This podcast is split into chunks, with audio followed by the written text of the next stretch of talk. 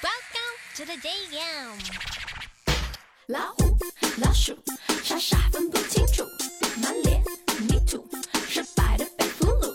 老虎、老鼠，傻傻分不清楚，满脸泥土。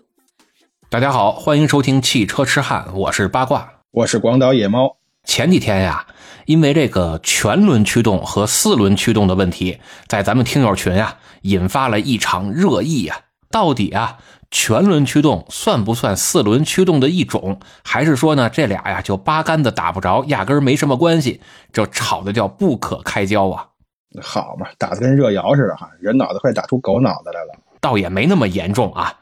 不过呀，要闹明白这个问题啊，我觉得咱还是得从差速器开始说。为什么呢？因为啊，我发现最近啊，好多这个汽车大 V 也经常容易把这个差速器啊给搞混了。什么叫限滑差速器？哪个又叫差速锁？就他们呀，也是拿起来就说。哎，你说这差速器可是咱汽车市场的老朋友了啊！就别的不说啊，就光我参与的节目里边，我记得最起码咱得聊过有两期里边有差速器这个事儿了。不止，你要再翻回头往头了听啊，咱几乎七期都聊这个节目，这是咱的保留项目。好嘛，没别的可聊了。对，所以以后啊，咱不叫汽车痴汉了啊，以后咱们叫差速器痴汉。哎，行，差速器痴汉这倒也行啊，人没听过都不知道咱聊的是什么玩意儿。是啊，不是，咱今儿啊还说说这个差速器啊，就是这个差速器啊，一般来说啊，老百姓买车啊，最常能接触到的呢，可能也就是三种。你比如这个最基础的吧，叫开放式差速器，这个绝大多数的轿车啊，啊，包括 SUV 啊，啊，甭管您是前驱还是后驱啊，大部分用的都是叫开放式差速器。还有一种呢，叫限滑差速器，更厉害的一种啊，就叫差速锁。原来啊，这我还真说不出来。但是呢，在咱们巴老师的熏陶之下哈，这现在我不但能说，而且差速器我觉得我都快能修了。哎，行行行啊，等你回来的是吧？等你回国，你你把我这个后驱上这个限滑差速器啊，你给我换一个，不就是拧几个螺丝的事儿吗？啊，行，咱不说这个啊，咱先说回这个差速器。差速器这东西啊，其实听着这个名儿挺高级的，但是原理是很简单的。就是说，这个汽车呀，它拐弯的时候，外侧轮子走的这个路径，就是这个距离呀，它肯定要比内侧轮子走的要大。所以呢，如果你要想让这个汽车能够顺畅的拐弯，就必须有一个装置能够允许内外侧车轮以不同的速率进行旋转，通过这个不同的转速来弥补距离的差异。这个就是差速器的基本原理。哎，说白了。就是允许左右两侧的车轮啊存在一定的转速差，哎，就是这个意思。不过咱说句题外话啊，巴老师，我考考你，你知道这个差速器是什么时候发明的吗？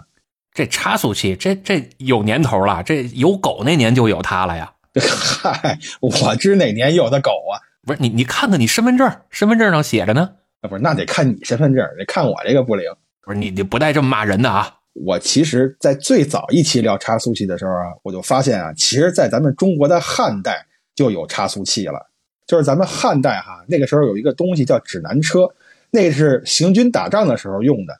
它上面啊有一个小人儿举着一只手指着前方，这个小人儿啊在行军的时候，你推着这个车走，小人儿他会永远指着一个方向，这样呢你就不会迷路。那他怎么实现让这个小人一直指着一个方向呢？用的就是叫插动齿轮装置。这个装置其实就非常类似现在的差速器。你看，咱们老祖宗还给咱留下一个叫文化的瑰宝啊，就是这东西它怎么没往下好好发展发展呢？要不然咱这汽车工业至于让他们给压迫了这么多年吗？嗨，你这要说起来，你看这四大发明里边，咱还有火药呢，是吧？结果到咱们这儿就成了逢年过节那烟花爆竹了。你说这个火器，咱们怎么也不发达呢？咱这个就不能深说啊。是没错啊，这个烟花爆竹现在都不让放了吗？是啊，行行，咱还是说回这个差速器啊。刚才我说那个就叫开放式差速器，是吧？好，您您也二乎是吗？您也不确定？啊，不是，这个专业的人在这儿嘛，咱这个节目还是得严谨啊。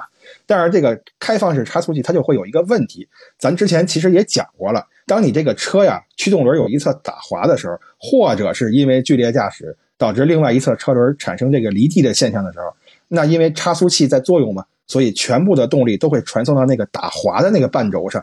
所以呢，打滑的那一侧车轮或者是悬空的那个车轮就会快速旋转，另一侧车轮呢就不动，这样呢车就失去动力了。这就看出来啊，这开放式差速器的弊端了。遇上这种极端情况啊，那他就束手无策了。但是怎么办呢？也不要紧啊，人科学家可站出来了，挺胸抬头啊，往前大迈一步，举手高喊，振臂一呼，说不要紧，我们有个东西啊，叫限滑差速器。这限滑差速器啊，那它可厉害了啊，就是它可以限制这个轮胎呀，在一定程度上的打滑。用咱老百姓的话说吧，啊，就是它呀。可以减少两侧车轮之间的转速差，从而呢避免刚才野猫老师说的什么极端情况下呀，这轮胎离地呀，或者越野的时候有一个轮胎悬空，那这个动力啊就完全被这个悬空的轮胎给偷走了。那个有附着力的轮胎呢，反而得不到动力，没法带着车呀继续往前前进。就是为了避免这个问题，这限滑差速器就诞生了。哎，不对呀，巴老师，刚才我说完那个差速器的问题之后，你应该表扬我两句才对呀，你怎么把这给跳过去了？啊，还还有表扬的事儿呢？啊，那必须得夸我两句专业呀！啊，不夸就不夸吧。啊，那咱们接着说这个限滑差速器啊，你刚才说的这个道理我是明白了，就好比咱哥俩推车是吧？差速器就是我玩命推，你一边看热闹。这个限滑差速器呢，就是我喊你一句，八卦你你别光干看着啊，你也得动换动换，搭把手，就是这个意思，对吧？对对对，就是你实在看不下去了吗？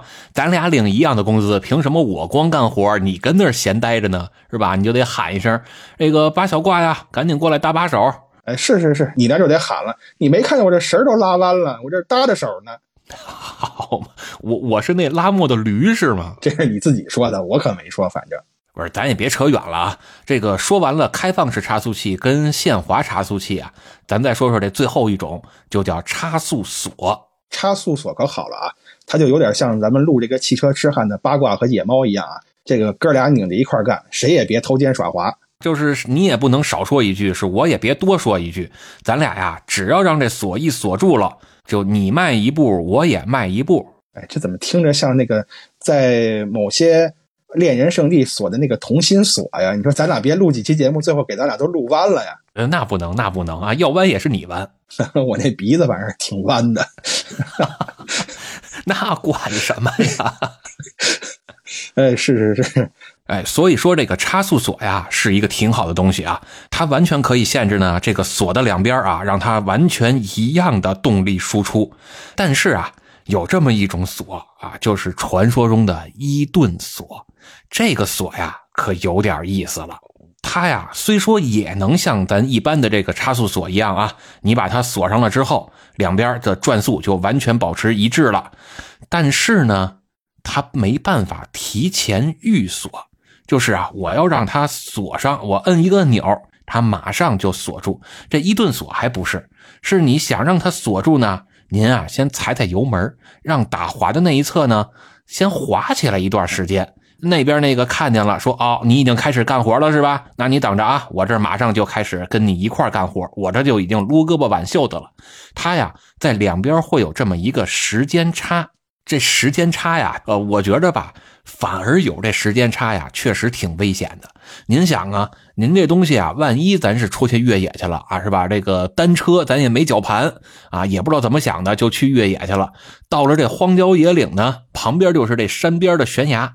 您说这时候啊，这车一打滑，是吧？这还没等它锁住呢，这两侧轮胎呀一边转一边不转，那这车它后屁股不就得来回甩吗？这甩不好啊，这后轮啊没准就得甩到这悬崖下边去。这等它再锁上，两边转速一样了，您想脱困可能也没这机会了吧？那就是先下去呗，等他两边都锁上了，您再从悬崖底下开上来不完了吗？好嘛，您以为这是玩游戏呢？哎，不是，你看那个，我经常刷到短视频嘛，是吧？那几乎九十度的坡，一个越野车昂昂就上去了，是不是就这玩意儿？好嘛，昂昂就上去了，可还行？您下回把那视频发给我，我也看看他是怎么昂上去的。而且他还一会儿走一字形，一会儿走之字形，反正他这能上去。我这看的也不知道真的假的。好嘛，行，下回您发过来，让我也长长见识。哎，你看啊，这咱不是说到这差速锁了吗？我还经常听啊，好多人都说这个越野车啊，一说都可厉害了。怎么厉害了呢？人家上边啊有三把锁啊，这我知道啊，什么这个车轮锁呀，那个门锁呀，方向盘锁是吧？三把锁吗？好嘛，那您这三把锁是不是还得把钥匙拴裤腰带上啊？啊，那必须的呀，那叫什么阿美卡基风格嘛，裤腰带上你就得拴一串钥匙才行呢。什么年代？什么叫阿美卡基风格？哎，这有机会咱们日说的时候再聊啊，咱今儿不在这儿展开了。哎，行，得嘞得嘞啊！不过呀，要说这三把锁，其实啊，这也是一个错误的概念。就正经的越野车呀，人家只有两把锁。但凡您要说这车是三把锁呀，那一般都是 SUV 或者呢是叫 AWD，这就不是四 WD 了。之前我记着咱们聊过一次啊，这个四 WD 和 AWD，只不过当时啊，反正也就是含糊着聊过去了，我也没听太明白。你今儿得给我稍微解释解释啊，就是这个四 WD 和 AWD 它之间最明显的一个区别是什么？一句话你让我明白就行。要说用一句话来给他说明白啊，那就是四 WD 中间用的是分动箱，而 AWD 呢中间用的是中央差速器啊，这个分动箱和差速器它不是一种玩意儿啊，那完全不是一个东西啊。这个用日语说叫真真情啊物。哦。你看还弄一个鼻浊音，念的还挺专业的。是您不说吗？叫近朱者赤吗？是吧？哎，是是是，我那面具把你给染红了。行行行，好。我这跟你录节目录的时间都长了，我这都变成赤身了，是吧？以后去寿司店，人家把我给点吧了。啊，对，就你那个，估计你这就是赤身。你像我这身材啊，当个大副什么的可能行。哎，不，你也可以是裸体啊，咱俩就赤身裸体吧。好，还是那个查速所啊，这这这，哥俩谁也别闲着。是，太脏了，咱这节目，咱不能这样啊，咱好好说这个四驱跟全驱啊。刚才咱说了呀，这个四驱跟全轮驱动啊，就是四 WD 和 AWD 最主要的区别啊。一个中间呢用的是分动箱，另一个呢用的是中央差速器。那这俩到底有什么区别呢？就咱简单说啊，这个分动箱啊，它是可以切换两驱和四驱的啊，甚至呢，它还可以切换这个叫什么高四啊、低四啊啊，就是等等的吧。啊，而这个中央差速器呢，它没办法去进行这样的切换，但是人家也在另一方面有一个好处，就是呢，它可以特别细致的呀，去给你划分前轮和后轮获得的动力的比例是多少。而这个分动箱呢，你就只能切换两驱和四驱，也就是说呀，要不就前边后边都有动力，各百分之五十，要么呢。就只有一边有百分之百，另外一边啊就是零。所以这个四 WD 这个分动箱啊，我猜它是不是会有一些问题在哪儿？你比如说，它要是慢速行驶或者在越野的时候，当然了，这个前后各有百分之五十的动力，这是非常好。但是如果高速行驶的时候，车轮是不是就容易打滑呀？高速行驶的时候啊，不光容易打滑，如果您在高速行驶的时候还挂上这个四驱啊，甚至有可能会切轴。就是所谓的切轴啊。就是前面这半轴啊，就彻底就折了。哎呦，这么严重啊！哎，那是啊，这这个网上视频咱也没少见，是吧？身边的朋友也确实有遭遇过这经历的。所以嘛，你看这个四 WD 的缺点就是这个 AWD 的优点嘛，是吧？你在这个城市开车，你像 SUV 这种车啊，在城市中开的呀，呃，或者说经常会开一些高速的这种车呀，用 AWD 是比较合适的嘛。它这个用途吧，其实是不太一样。就是四 WD 的这种车呢。它呀是在你走城市路面或者高速的时候啊，我们一般都是挂上两驱。比如你像吉姆尼是吧？这车我们平时开的时候那就挂着后驱。当我们需要越野的时候呢，比如说啊，咱现在走个什么冰雪路面啊，或者玩石头啊、玩攀爬舞的，这个时候啊，再根据当时的情况去选择我们是挂个高速四驱啊，还是低速四驱。所以呢，它这个用途啊是比较讲究的，分的也比较细致。但是呢，这个 AWD 呢，它其实就没那么复杂了。但是吧，它反而也没办法应付这种特别恶劣的情况了。就是中间是电脑控制嘛，那个电脑可能在这种情况下它算不出来呀。它其实啊，是从这个分动箱和中央差速器的结构上来说就有本质的区别。就咱们说这个分动箱啊，它里边其实用的是叫牙嵌结构。这牙嵌结构大概是什么意思呢？就咱可以把它理解为啊，就是这个长城，您各位都见过吧？这个长城它是不是都有这个一个朵一个朵的这东西啊？这个朵啊，它之间都是九十度的这个夹角，对吧？那您这个两个朵的这种牙嵌呢，这样互相咬合呀，它的耐用程度是很高的，并且呢，它也能经受住很大的这个动力，同时呢，它也不太容易打滑，这样呢就能够让它在四驱，尤其是这种恶劣的情况下啊，能够经得住考验。您说这个长城啊，我就一下就能明白了啊，就是有诗赞之曰嘛：“远看长城句句齿儿啊，近看长城齿儿句句。有朝一日倒过来，上面不句，下边句，是吧？这就明白，这都特别明白。不是，这都什么东西？这个，这李白李太白有诗赞之云嘛，是吧？哎，行吧啊，咱说完这个分动箱啊，就这个牙嵌结构啊，咱再说说这个 AWD 啊，也就是它这个中央差速器。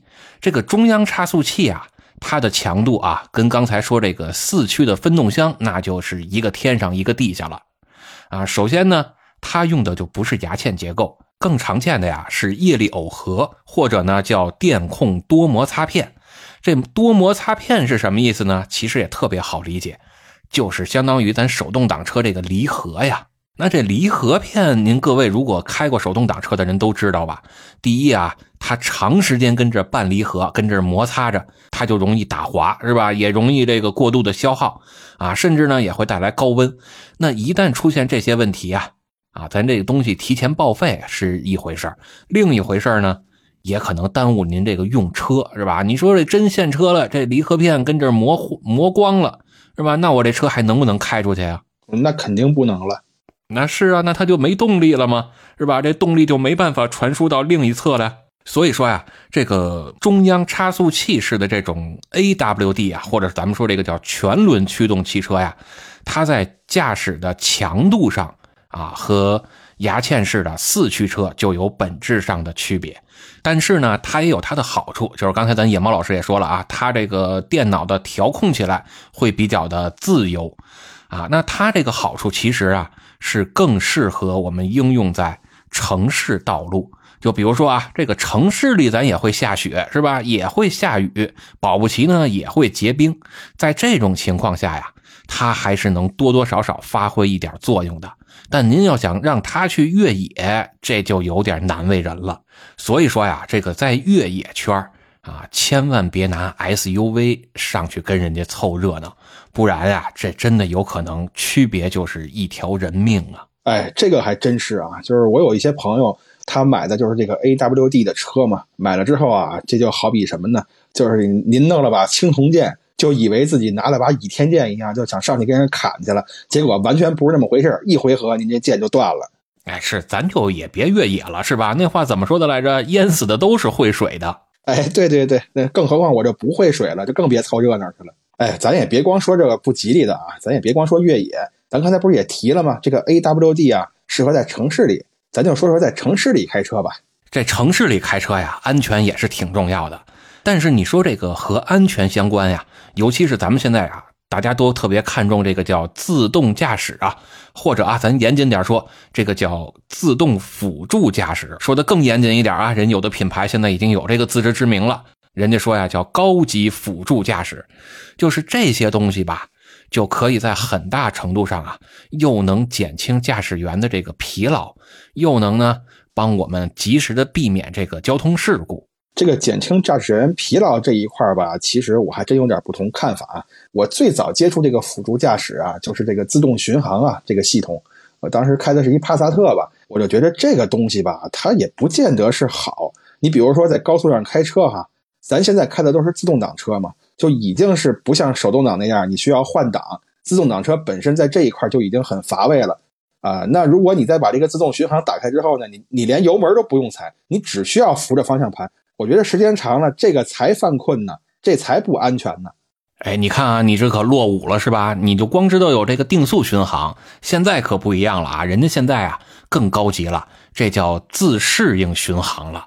这自适应巡航咱是知道的，也是前一段时间啊，我出差的时候租了这么一个车啊，就开到高速上啊，它有这个定速巡航，我就给打开了。结果呢，我定的是一百一十公里每小时这个速度嘛，前面那个车慢。我靠近它的时候，我就感觉这个车在减速。当时我还以为我可能碰上刹车还是什么了，解除了它这个定速巡航了呢。结果不是，它就是因为离前面那个车呀已经小于它设定的这个安全距离了，所以呢它自动给我减速了。你说的是不是就是这东西？啊，没错没错啊，这个就叫自适应巡航，就是咱们说这个叫 ACC 呀。这个之前咱们讲那个英文缩写的时候提过这个 ACC 嘛？但是啊，还有一个东西，咱当时好像没说，叫 AEB。啊，AEB 啊，阿阿波，这是什么东西呢？好，阿阿波像话吗？人家叫 AEB 啊，这 AEB 啊，就是英文自动紧急刹车啊这三个词儿的缩写啊，这个首字母吧啊，其实就是叫自动紧急制动。这个跟 ACC 啊，其实也是挺不一样的。这个东西其实我也体验过啊，就是你看我上次出差嘛，一次出差体验了两回高科技。就是在我快结束的时候啊，我开在那个国道上，发现了一个休息站啊，他们叫道之站嘛。进去之后，我看一个小庙，挺好看的哈，我就跟同行那小姐姐说：“我说咱去看看那庙去吧。”我们就去了，去了之后回来，我们俩都挺兴奋的。我就开始倒车要离开那个停车场嘛，结果到这半截儿，突然呀，那个车咣当一下就站那儿了，又吓我一跳，我以为撞着后边车了呢。然后我下去就看，我发现离后面那个车呀，大约还有十五厘米左右。就是没撞上，是这个车自己帮我踩了一脚刹车。哎，对，但是你能发现说这 AEB 和刚才咱说那 ACC 有什么区别吗？就是这两个都是能帮你踩刹车呀。区别我倒是没发现什么呀。如果你硬让我说，我觉得那个 ACC 啊，它是帮你踩刹车，但是它不会把刹车给你踩到底，让你这个车完全停下。这个 AEB 呢，它是能让你这个车完全停下。有有有这个区别没有啊？呃，ACC 也能帮你把车踩停，就完全停死。哦，那别的区别我就不知道了。这个两个的区别呀，咱就得从几个方面来说了。首先啊，这个 ACC 是什么呢？是说呀，这个车辆在经过你的授意下，比如说你定了一个时速，是吧？这个最高时速不超过多少多少。同时呢，你还可以选择一个跟前车的安全距离。在你把这两个参数啊都告诉汽车之后，汽车就可以帮你去自动往前行驶了。啊，那在车辆自己行驶的时候，如果他发现前边啊你这个行驶的前方方向上有障碍物，甭管是车呀还是人呀或者什么东西吧，这个从他发现这个目标开始啊。它就可以开始减速了，这个是很缓慢的，慢慢的去给你减速，直到呢这个车辆完全停止。那这个东西啊，它其实是考验的什么呢？考验的是这辆车它辅助驾驶的这一部分能力。所以这个 ACC 自适应巡航呢，它应该归属于车辆上的辅助驾驶功能啊，或者叫辅助驾驶的这一项配置吧。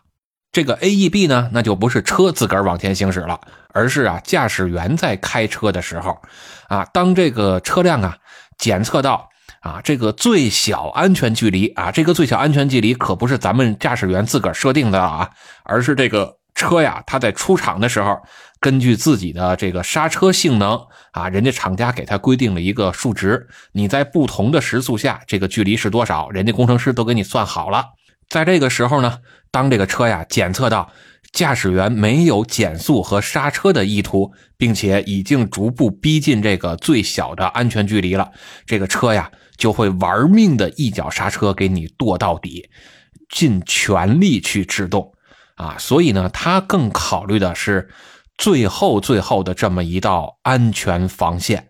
它呀其实是主动安全性配置，跟 ACC 就不太一样了。哎，行，那咱别光说这要命的啊，咱这个说点轻松的吧。你看刚才我也说到开车去旅游了嘛，是吧？我也开车经常去露营，有的时候吧，我把那个帐篷支起来，我就想啊，你看我要是开个房车出来旅游，那多舒坦呢，是吧？我也不用担心被蚊子咬啊，晚上还能洗澡，舒舒服服的床也软和，也不用躺在地上，你说这多好啊！还有厨房，我还能做饭，是吧？太舒服了，简直。好嘛，您这个有双人床，还有厨房，您您这是除了吃就是睡呀？哦，还是双人床，那这除了吃和睡之外，那可还有别的事儿可干呢？啊，对对，还能抓蚊子是吧？啊，不是，我是说还能造小野猫嘛？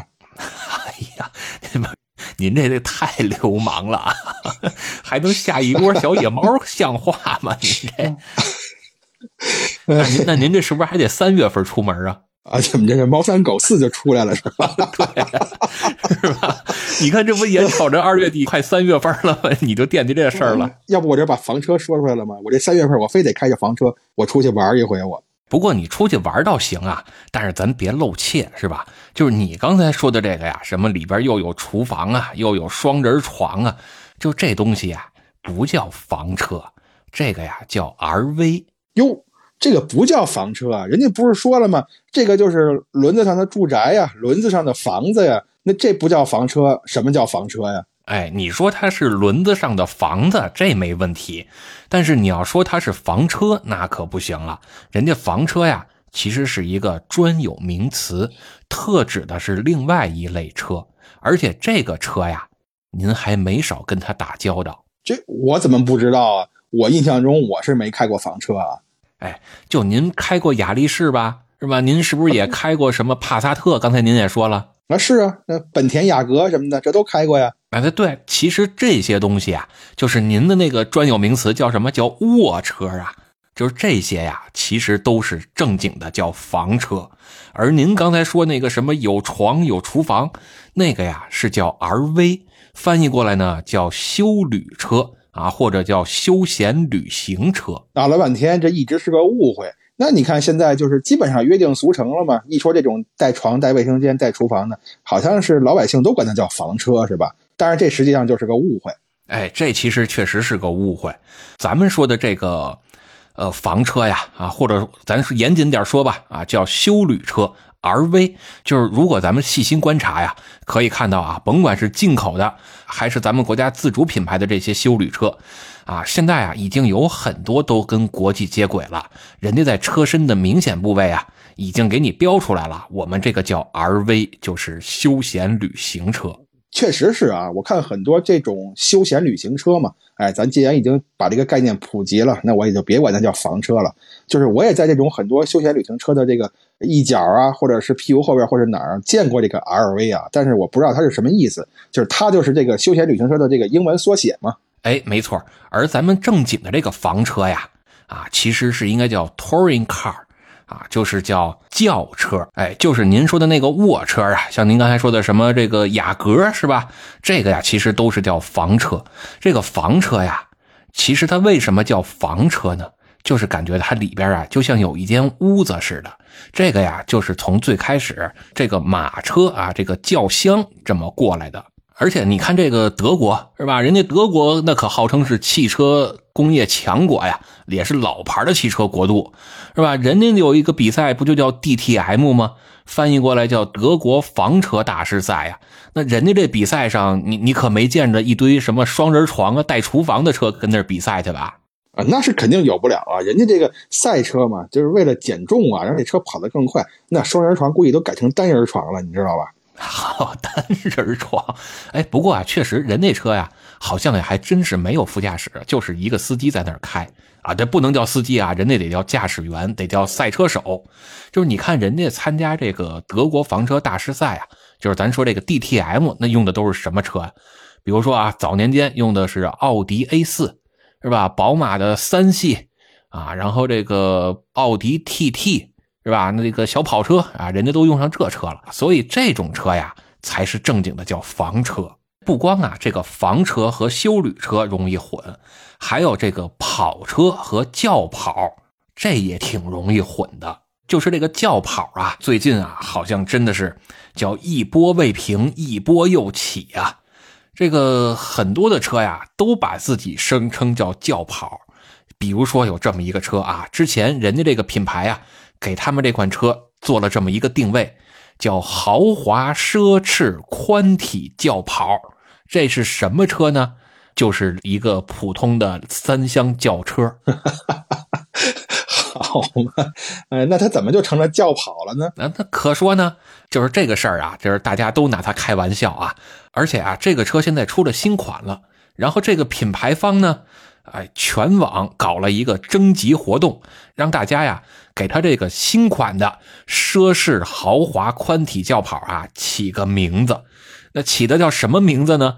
这个首屈一指啊，当仁不让啊，被大家起的这个名字叫辣馒头。好嘛，辣馒头，你这得配肉松吃，是吧？还得来碗粥，要不然多噎得慌啊！啊，可不嘛。不是，那它为什么叫辣馒头呢？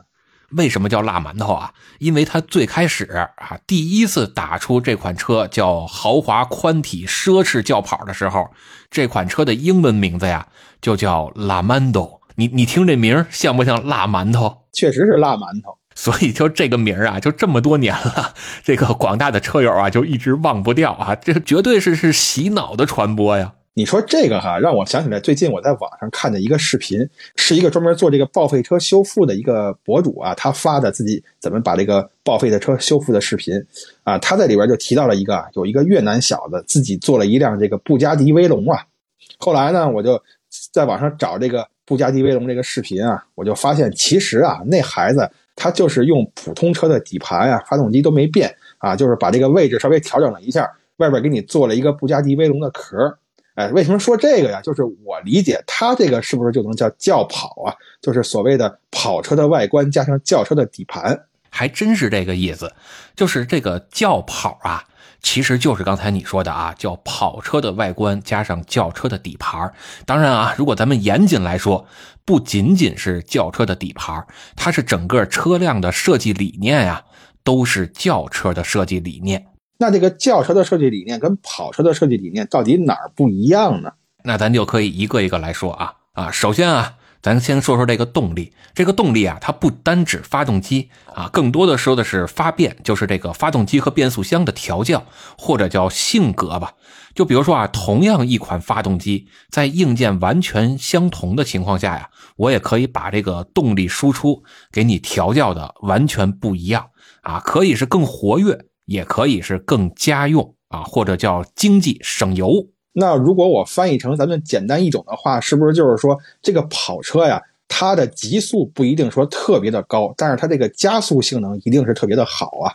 呃，也不一定，就是它不一定极速很高，也不一定这个提速很好，但是呢。它的这个降档啊会很积极，同时啊也会更愿意保持在高转速啊，而且呢它的油门会很轻盈或者叫很跟脚。呃，虽然说概念上哈不是特别的理解，但是这种驾驶的感觉，其实我感觉我还是体验过的。比如雅力士啊，好吧，行吧，雅力士都是跑车了是吧？我说的是这个驾驶的这个感觉呀。就是开不同的车，你比如说我要开个飞度啊，跟开这个雅力士啊，感觉就不太一样。飞度呢，就是你说的那种啊，就是比较平缓的呀，比较这个温和的呀。这是雅力士呢，就稍微的活跃一点，感觉他的脾气更暴躁一点。哎，你可不能这么说啊！这么说咱广大听友可不爱听了。这飞度这国民超跑啊，是吧？这 GK 五那那妥妥的超跑啊！哎，好嘞，哎，得我道歉啊，我有罪。哈哈哈，哎，不过现在这雅力士也扳回一城，这雅力士不是出了一个 GR 版吗？是啊，我这现在天天在网上看这个 GR 版雅力士的这个广告啊。但是你光看广告，你也不动手啊？是，这不是快回国了吗？等我回国再说嘛。哎，行啊，这大家记住了啊，野猫回国要买 GR 版雅力士，这车国内真能买得着啊？真的？其实我是想买那个 STI 嘛，我想让咱巴老师看齐。好，行，你就馋我是吧？人这这么多废话呢。不是，咱说完动力了啊，咱说这个底盘啊，这个底盘啊，跑车和轿车上设计也是有挺大区别的。比如说这个重心的设计吧，啊，你这个重心是高一点啊，还是低一点啊？啊，这个重心是更偏前呀，还是偏后啊？比如你看啊，咱一般的前驱车，这个前轮驱动的前驱车呀，你前边啊又得有发动机，还得有变速箱，是吧？你再加上有各种转向结构，那前边的重心啊，肯定是要比后边高的。而跑车呢，更多的会采用后轮驱动，这样呢，你车辆前部啊跟后部的重心就分配的可以更均衡一些。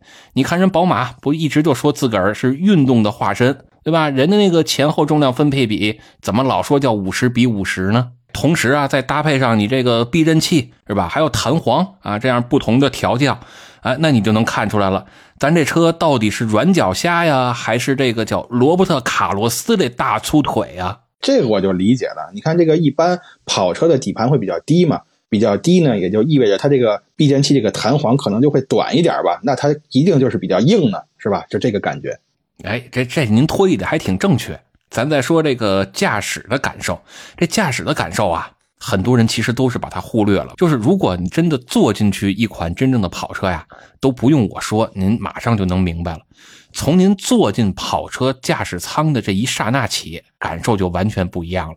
比如说啊，这个两条腿啊，不再是像坐板凳似的了，而是水平往前伸的啊，就不像是小学生上课似的，是吧？坐的笔管调直，您得是半卧在车里那种感觉。哎，就跟躺着开车似的了。你看咱平时开的这个车，是吧？开这种轿车啊，是不是两条腿基本上都是叫垂直，或者说接近于垂直的角度，是吧？但是这跑车可就不一样了，这跑车呀是两条腿啊，几乎就是平行于地面往前伸，啊，这是一方面。还有一方面呢，就是您在看这个方向盘。首先啊，一般的跑车方向盘，你往左边打死和往右边打死的圈数也都会比轿车的圈数要少一些。哎，对，这个是肯定的。参考那个 F 一的那个方向盘嘛。好，您说那是哥斯拉是吧？咱别提哥斯拉啊，咱说的是那个方向盘的圈数嘛，是吧？就是不光是圈数啊，还有角度问题呢。哎，你看最明显的啊，就是这公交车。公交车跟这个大卡车这方向盘是不是都也几乎要水平于地面？你这个打方向就跟那天津那摊煎饼似的。哎，是我刚要说，那方向盘你要是上面安一铁板呀，直接就摊了煎饼了。哎，咱一般的家用轿车呢，这个角度就要比它好很多了。这个方向盘啊，基本上就是斜着的了。但跑车呀，做的更极端，它这个方向盘呀，就几乎是垂直于地面的。所以说，你看。这个卧车呀，其实指的就是跑车，您得卧着开嘛。好吧，这您都能琢磨出来，那可不嘛，汽车小天才，我这是。行吧，但是啊，你看这个，甭管是跑车呀，还是这个轿跑啊，它的这个车辆的存储空间其实都比较小。这个倒是也容易理解，因为你这个跑车的目的就是让它跑嘛，对吧？你这个追求速度啊，或者追求什么呢？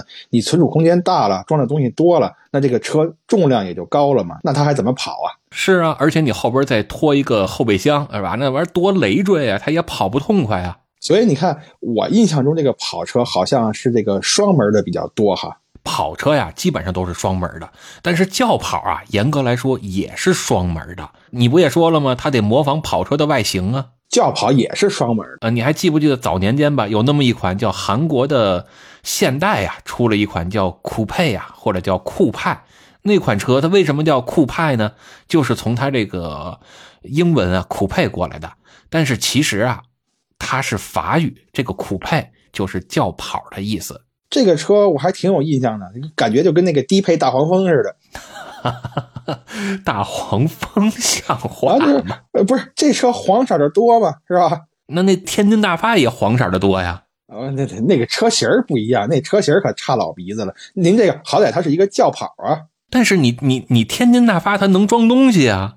对，它能装东西，那不就是不符合跑车的这个定义了吗？是吧？哎，那也不一定。你看啊，有这么一种跑车呀。人家就既有跑车的外形，又有跑车的内在，同时呢，人家还有一个挺大的后备箱，能让你装东西啊。有这种车，这个呀就叫列装车。哎，说到这列装车呀，也是一个比较容易混淆的概念啊。有些人啊就容易把它跟旅行车给混起来啊。这个列装车呀，我还真听说过啊。就是它跟旅行车为什么经常会被混呢？因为这个旅行车也是那种大屁股的那种卧车嘛，这个列装车呢，它也是大屁股的卧车。你好像从外观上来说呀，可能感受不到有什么特别大的或者说特别明显的区别。哎，你看啊，你这就观察不仔细了。其实从外观来看呀，特别容易分辨，就是这个列装车呀，它基本上都是单排座椅，两个车门，而这个旅行车呢。都是两排座椅，四个车门，所以这个列装车会给人感觉更高级一些呗。高级不高级啊？这咱不好说。但是这个列装车呀，它呀其实有点阶级划分的感觉。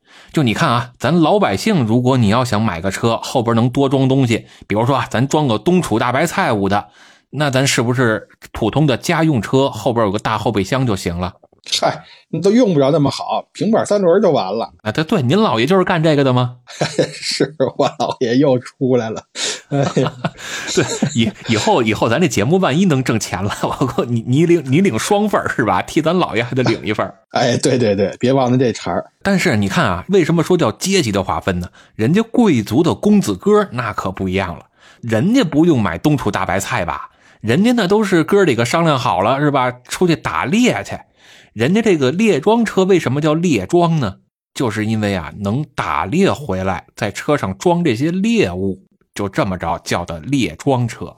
哎，你说这我还真知道啊。说白了吧，就是过去那帮英国贵族啊，就是什么那帮乔治啊，什么威廉呀、是吧？什么路易呀、就这帮人没事干怎么办呀？哥几个往一块一凑啊，拿几条猎枪啊，坐上那个马车就去打猎去了。这猎装车我听说它就是这么来的。啊，对，哥几个商量好了，一块出门，出门的时候还得喊着号子呢，是吧？为了能走路走的比较齐嘛，跟那儿还喊呢：“今天没有事儿啊，是吧？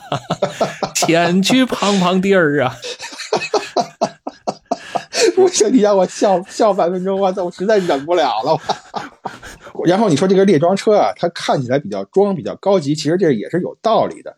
就是我之前还真稍微学习了一下这个猎装车啊，就是你看过去这帮人去打猎呀，他会遇到一个什么问题呢？马特别好，车挺怂的，你这怎么办？拉起来之后，马没事车散了，所以就必须把这个车呀打造的更结实。然后因为是贵族去做嘛，也会打造的更加豪华，所以就继承到现在呢，这个猎装车基本上也就承袭了这种风格，就是马力比较大，然后内部看起来可能也会比较豪华一些。不仅仅是看起来豪华，人家确实挺豪华的。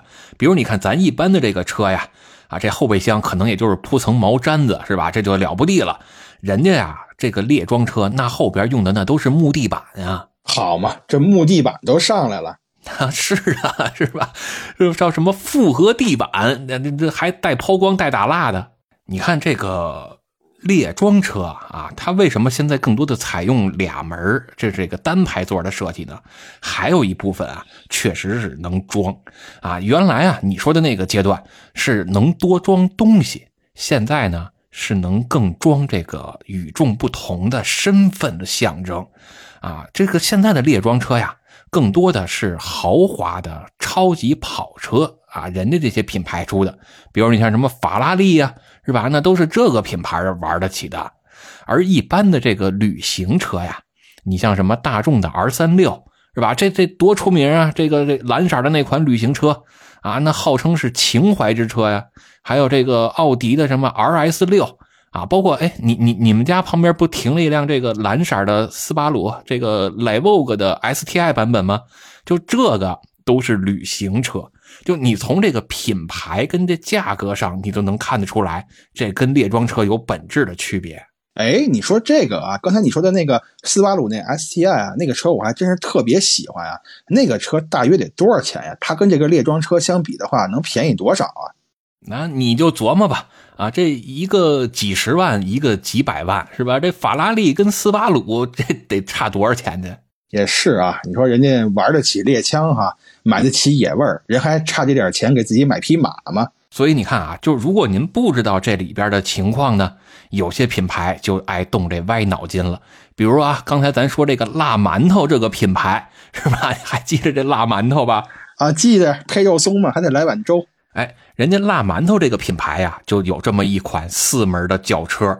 人家这个轿车呢，刚开始啊，这个外形也不错，卖的也挺好。后来人家就开始啊，不安分了，动起歪脑筋了，说我们把这个车改吧改吧，后边加个后屁股，咱是不是就能叫旅行车了？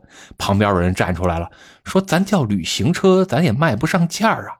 咱要是叫猎装车，那得能卖得多贵去呀，是吧？这钱可就挣老鼻子了。哎，人家呀，还就真出了这么一款猎装车。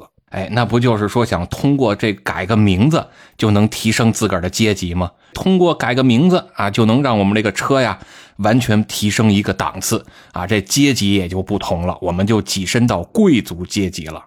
啊，是是是，这个靠改名改变形象这个事儿啊，它不新鲜啊。你比如说什么啊，王秀花改名叫麦瑞王啊，这个什么李玉兰啊，改名叫 Coco 李呀，是吧？嗨，那这不全是换汤不换药的玩意儿吗？那可不嘛，是吧？